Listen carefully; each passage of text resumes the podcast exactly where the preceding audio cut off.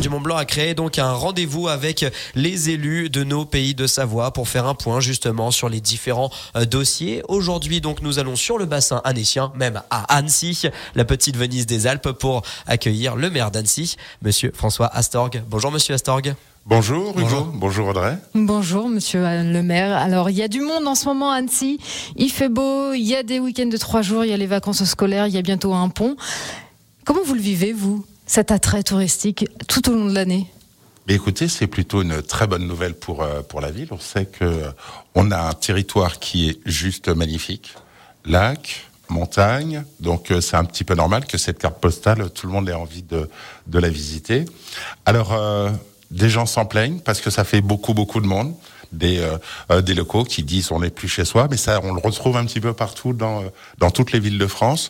ce qu'il faut arriver à faire, c'est on s'oriente on s'oriente à ça, c'est développer un tourisme durable, moins moins de tourisme de masse, parce qu'on a des enjeux importants à Annecy aussi sur la transition écologique, transition énergétique, climatique, et aussi une transition touristique qu'il faut qu'il faut entamer. Alors il y a certains sites touristiques en France et en Europe, et même des villes, qui commencent à mettre des quotas, des réservations. C'est envisageable à Annecy ou pas du tout?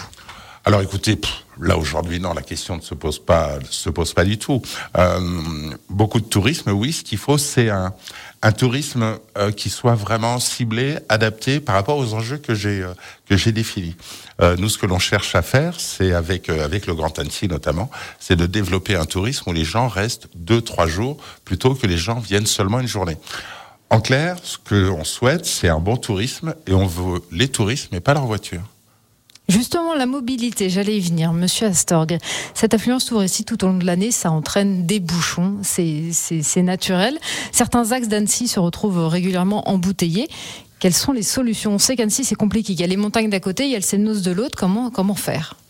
Alors il y a plusieurs projets qui sont déjà qui sont déjà en cours. Euh, c'est un sujet qui va se faire sur du court terme. On a des actions que l'on met euh, euh, déjà en place avec la ville et le, et le Grand Annecy qui vont s'orienter sur, euh, sur le long terme. À la ville, déjà, on a développé euh, une politique de mobilité active avec euh, beaucoup de développement de, de cyclable. Aujourd'hui, Annecy est la quatrième ville de France sur, sur le cyclable en deux ans. Donc, je suis très fier de notre travail là-dessus. Mais le vélo ne répond pas à tout, c'est très clair. Donc, il faut développer les, les transports en commun. On a travaillé avec Didier Sarda à augmenter la fréquence de certaines lignes, l'amplitude horaire de certaines lignes, pour que tout le monde puisse bénéficier des transports en commun. Et puis, vous l'avez vu, on a euh, euh, l'été dernier, rendu l'été précédent, on a fait la gratuité des, euh, transports en commun de manière estivale. Alors, on va recommencer cette année. On va, ça va passer en conseil d'agglomération. Donc, je pense que ce sera voté, mais on devrait, du 1er juillet au 31 août, avoir la gratuité euh, des, euh, gratuité des bus. Et c'est un succès. Aujourd'hui, les, les études qui ont montré, les enquêtes qui ont été faites a posteriori, ce que retiennent les gens, c'est que la gratuité estivale est un succès et qu'on a besoin de ça. Alors, il y a eu beaucoup de, critiques autour de ça, mais ça fonctionne. On a eu des taux d'affluence vraiment importants et on découvre que en donnant la gratuité l'été euh, auprès des euh, auprès des citoyens, et pas seulement que des touristes, les comportements changent et les gens apprennent de plus en plus à prendre les transports en commun. Donc le point positif, c'est ça, c'est que au bout du compte, la gratuité, ça sert à faire comprendre que prendre le transport en commun, ça répond à beaucoup de, à beaucoup de sujets sur lesquels on travaille. Et qu'en est-il du projet de tramway? Ça fait longtemps qu'on en parle. Alors ça, c'est euh, effectivement ce sont les projets sur du sur du long terme. Vous l'avez dit tout à l'heure. Sur Annecy, on est, euh, euh, il y a beaucoup de bouchons en permanence. Il n'y avait pas assez de transport en commun. Ça, c'est le constat qu'on fait depuis une quinzaine d'années. Il n'y a pas eu de politique en dehors de la politique de la voiture, c'était pas la tendance à l'époque. Aujourd'hui, on a un retard à rattraper, c'est ce qu'on est en train de faire. Donc des mesures à court terme dont je viens de parler. Sur le long terme, il y a ce qu'on appelle, alors vous savez, on a toujours des, acronymes dans les institutions un peu particuliers, euh, TCSPI. Alors, euh, je pense que quand on le lit, personne ne comprend, mais c'est transport en commun, en site propre, intégral. Qu'est-ce que ça veut dire? Ça veut dire qu'on a une voie qui est dédiée, dédiée à un équipement qui peut être un bus ou un tramway.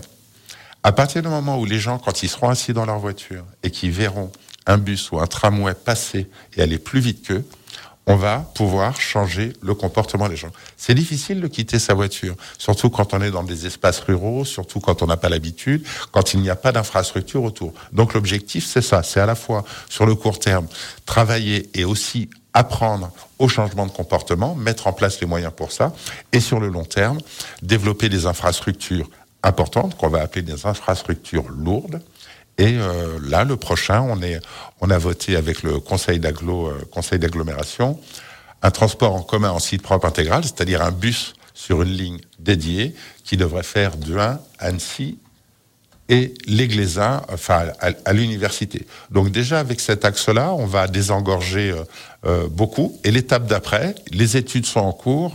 On fait une étude sur à la fois un bus ou un tram sur une ligne qui serait entre Pringy, Annecy et Sénaux. Et vous savez, je suis un fervent défenseur du tram et je continue à y travailler. François Astorg, autre question que soulève euh, l'attrait d'Annecy en termes de qualité de vie, c'est celle du logement, les prix de l'immobilier qui sont très élevés dans la ville. Comment faire en sorte que la ville ne soit pas vidée de ses habitants, que les étudiants, justement, que les personnes les plus modestes puissent encore y trouver à loger? Alors, j'étais en préfecture euh, la dernière fois sur un autre sujet avec euh, le préfet, secrétaire général. Euh, moi, le constat que je fais, c'est que à Annecy, c'est une crise majeure du logement. C'est très très clair. Là aussi, il faut prendre des mesures qui peuvent être plus rapides et qui s'inscrivent aussi sur le long terme. On a un territoire qui est très attractif. On s'en réjouit.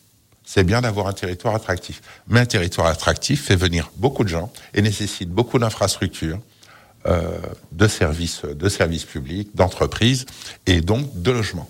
Aujourd'hui, la difficulté pour euh, pour des entreprises, c'est à la fois de recruter, mais pas seulement pour des questions de compétences, c'est parce que les personnes qui voudraient s'installer ici n'ont pas les moyens. Et donc c'est un constat qui est, très euh, la situation est difficile, à la fois d'un point de vue économique et aussi sur les, sur les questions de logement. Donc, il faut agir sur plusieurs leviers. On a travaillé avec mes équipes sur euh, euh, les meublés de tourisme, plus connus sous le nom de Airbnb, qui est une marque. Avec des règles justement pour éviter qu'il y ait tout à Annecy, que ça soit un peu plus répandu dans toute l'agglomération. Voilà, que ça soit plus répandu et qu'on régule. L'objectif n'est pas d'arrêter les meublés de tourisme. C'est pas ça la question, parce qu'on en a aussi besoin. Je pense notamment au festival du film d'animation où on a besoin, on a 13 000 accrédités qui viennent à la journée, et donc il faut que l'on puisse héberger cette population qui vient. Et on n'a pas assez d'infrastructures hôtelières. Toutefois, aujourd'hui, on a on est passé de l'autre côté du miroir. Il y en a beaucoup trop. On est à plus de 2800 euh, euh, meublés de tourisme sur la ville et euh, les gens n'arrivent pas à se loger. Et au-delà de ça, ça crée quelques nuisances. Hein. Ça crée des, nuisances aussi parfois le, les week-ends, parce qu'il y a vraiment beaucoup de monde. On parlait du tourisme tout à l'heure, donc ça a un impact aussi sur la qualité de vie au quotidien des, des personnes mais ça renchérit aussi le coût du logement parce que ça raréfie, le logement. Moi, ce que je veux, c'est loger les habitants pour qu'ils viennent travailler. Donc, il faut qu'on trouve un bon équilibre entre nos besoins touristiques et aussi loger une population qui doit rester en ville. Moi, très franchement, j'ai pas envie qu'on se retrouve comme à Barcelone ou à Venise, où il y a des portiques à l'entrée, et j'ai pas envie que la vieille ville d'Annecy soit on dit un ERP, vous voyez, encore, encore un acronyme, établissement recevant du public. Comme à Venise, où il y a des portiques, il y a des quotas de gens qui rentrent. Ce que je souhaite, c'est qu'il y ait du tourisme, un bon tourisme, c'est clair, mais qu'il y ait une vie au quotidien, une vie de quartier, parce que les gens vivre dans la vieille ville, c'est plutôt bien. Mais concrètement, Monsieur Astor, comment est-ce qu'on fait? Concrètement, on a passé une délibération euh, au, Grand Annecy où on limite, on limite la possibilité aux, euh, aux propriétaires et aux multipropriétaires de reprendre chaque année des, pas, de reprendre selon un cycle des, des, nouveaux appartements. Donc on régule cette question-là. Donc ça, c'est sur les meublés de tourisme. Après, il y a les questions sur lesquelles on travaille, et notamment sur euh, ce qu'on appelle le bien construire à Annecy. C'est une nouvelle manière de faire si on veut construire des bâtiments, des logements euh, sur Annecy, plutôt que d'attendre que le promoteur dépose son permis euh, de construire sur le bureau du maire. On travaille avec lui en amont, à la fois sur les euh, sur bah, quel type de matériaux on va utiliser. Hein. Il n'aura échappé à personne qu'aujourd'hui il faut réfléchir au type de matériaux par rapport au réchauffement climatique, mais aussi d'un point de vue social. Ce qu'il faut faire, ce qu'il faut faire, c'est une logique des trois tiers, c'est-à-dire renforcer toute la partie du logement social. Merci Monsieur Astorg. Vous restez avec nous, bien sûr. Effectivement, avec euh, de grandes thématiques. Hein. On a parlé de mobilité, on parle du logement. On sait qu'il est extrêmement dur de travailler en France, de se loger dans nos pays de Savoie. Euh, on continue évidemment de parler de tout ça avec François Astorg. Il est notre invité jusqu'à 9h30 dans ce nouvel épisode de Bonjour Monsieur le maire aux côtés de la rédaction et d'Audrey Bordier. L'attractivité et la beauté de notre territoire alpin, évidemment, n'est plus à prouver. Mais évidemment, ça engendre quelques problématiques. On en a abordé quelques-unes aux côtés de François Astorg dans ce nouveau épisode de Bonjour Monsieur Monsieur le maire, on a parlé de mobilité, on a parlé de logement avec toi, Audrey Bordier, pour mener cette interview. On va parler évidemment de transition énergétique et écologique. Exactement, Monsieur Astor, maire d'Annecy. Alors, deuxième partie du mandat qui commence. Quels vont être les grands chantiers là pour les années à venir? Alors, les grands chantiers sur la transition, déjà, ça va. Euh, vous voulez parler de la transition là? Bien, sur, sur les grands chantiers sur la transition, ça va être notamment de travailler sur l'alimentation l'alimentation, on fait un effort euh, très important avec euh, la commune, avec euh, notre cuisine centrale sur mettre en place une alimentation qui soit saine et qui permette de répondre au bien-être, à la qualité de vie personnelle des gens. Mais c'est aussi une manière de voir un territoire qui est un territoire nourricier sur lequel on doit développer encore plus de maraîchage. On sait qu'on a tout un travail avec le plan euh, avec le, le PAT, l'acronyme m'échappe, excusez-moi, une fois de plus. Les, euh, on travaille beaucoup avec du, des laitiers, des fermiers laitiers, mais il faut aussi qu'on développe le maraîchage pour développer notre résilience alimentaire. Alors aujourd'hui, ça paraît quelque chose de très lointain, euh, de, de, très lointain, puisque l'autonomie alimentaire, les territoires ne vont pas, ne vont pas pouvoir la, la développer. En revanche, il faut qu'on mette en place les conditions pour pouvoir faire du maraîchage et qu'on fasse même de l'agriculture urbaine, c'est-à-dire qu'il faut faire revenir aussi l'agriculture en, ville en complément de l'agriculture euh, traditionnelle que, euh, que l'on connaît. Donc l'alimentation est un enjeu vraiment très très fort. On a aussi comme autre enjeu, et ça ne vous aura pas échappé, c'est les questions de sécheresse et d'eau. On a vu l'année dernière qu'on avait une sécheresse qui était importante. Le lac d'Annecy a baissé de, plus de 50 cm. Et cette année, je veux pas faire les oiseaux de mauvais augure, mais cette année, la sécheresse est importante. On sait que les nappes phréatiques en France sont, sont vraiment au plus bas. Donc, on risque d'avoir cet été des, euh, des contraintes qui sont très très fortes. Donc il faut que l'on travaille et on est en train de, de s'y atteler avec le Grand Annecy et aussi avec les associations sur les territoires pour une, un meilleur usage de la ressource en eau. La ressource en eau, on doit tous travailler dessus. On doit tous réfléchir à quand on prend une douche, d'où vient l'eau Est-ce que c'est pas parce qu'on a un lac qui a un milliard de mètres cubes d'eau que euh, qu'on est tranquille? L'eau, elle doit, on doit l'économiser, on doit faire attention. La transition écologique, c'est travailler sur la sobriété euh, énergétique. On a, comme beaucoup de villes, euh, mis en place des plans de sobriété, à la fois sur la régulation des la régulation de chaleur dans les, dans les locaux de l'administration, dans les espaces sportifs euh, et ailleurs. Et une mesure importante qui fonctionne très très bien, c'est l'extinction des feux à partir de 1h du matin jusqu'à 6h du matin, qui permet de faire des économies d'énergie vraiment très importantes et aussi qui permettent de limiter les coûts. Donc les grands enjeux se trouvent autour de ça. Et puis, il y a des choses qui sont plus visibles, parce que ce dont je vous parle, à la fois la nourriture, on le voit dans son assiette, l'assiette porte beaucoup de choses, mais les questions de sobriété, on ne le maîtrise pas au quotidien. Il y a un travail important que l'on fait, c'est la végétalisation de la, des cours, des cours d'école. Alors, je ne sais pas si vous savez, mais Annecy est prévue en 2040 comme la ville où il y aura le plus grand nombre de jours de canicule en France on va avoir 16 jours de plus de canicule et 11 nuits. Une nuit de caniculaire, c'est environ 35 degrés. Donc ça veut dire qu'il va faire très chaud. Notre responsabilité, c'est d'adapter la ville à ce réchauffement climatique.